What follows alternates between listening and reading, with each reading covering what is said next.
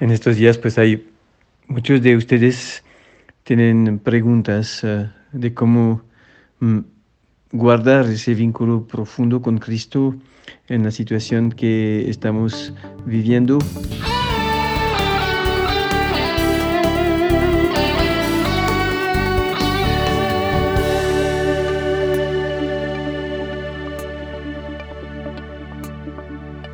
¿Cómo, um, ¿Cómo puedo conseguir indulgencias plenarias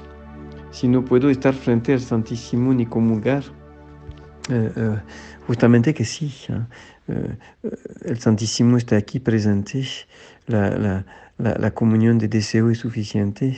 el deseo de confesarte también es suficiente con las oraciones que nos pide de manera regular la, oración, la, Iglesia para obtener esa indulgencia que, que, nos ha dado el Santo Padre en esos días de, de cuarentena, todos la podemos obtener. Um, eh, es decir, la, sanación total, total del alma, para que el alma pueda irse directamente, no solamente perdon, perdonados de, los pecados, pero además liberada de toda la, las, uh, lo que se llama en latín el reatú, lo que, uh, el daño que el pecado ha causado. Uh, más allá del pecado, de, de, de la gravedad del pecado, pero el daño que ha podido causar en mí mismo y en los demás. Entonces sí, sí se puede obtener, claro, desde su casa. Uh, me imagino que hay muchas otras preguntas. Este, una, una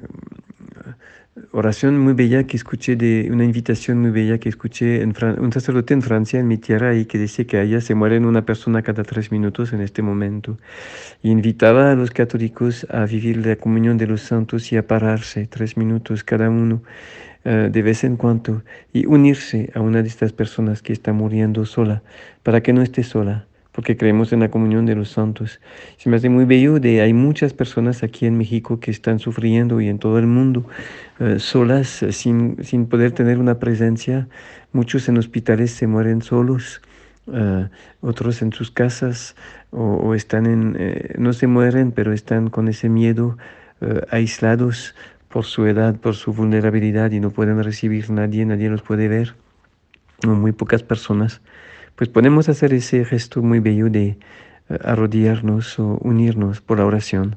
durante algunos minutos con, esa, con una persona, en diferentes momentos del día, para que esa persona pueda sentir, o mismo si no lo siente, uh, tener mi presencia real. Uh, en esa comunión real que es la comunión de los santos, donde para decirlo así, puedo viajar uh, de manera misteriosa a través de la oración y, unirme a la persona que está sola sufriendo. Acuérdense que cuando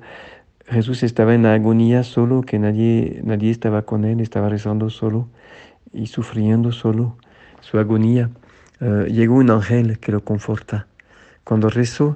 por mi hermano que está solo, por mi hermana que está solo,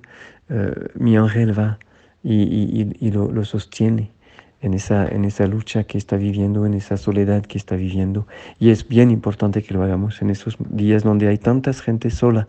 que se siente desamparada y que necesita que yo rezo y que mi ángel vaya a, a, a llevarle mi presencia de oración y sostenerlo en este momento.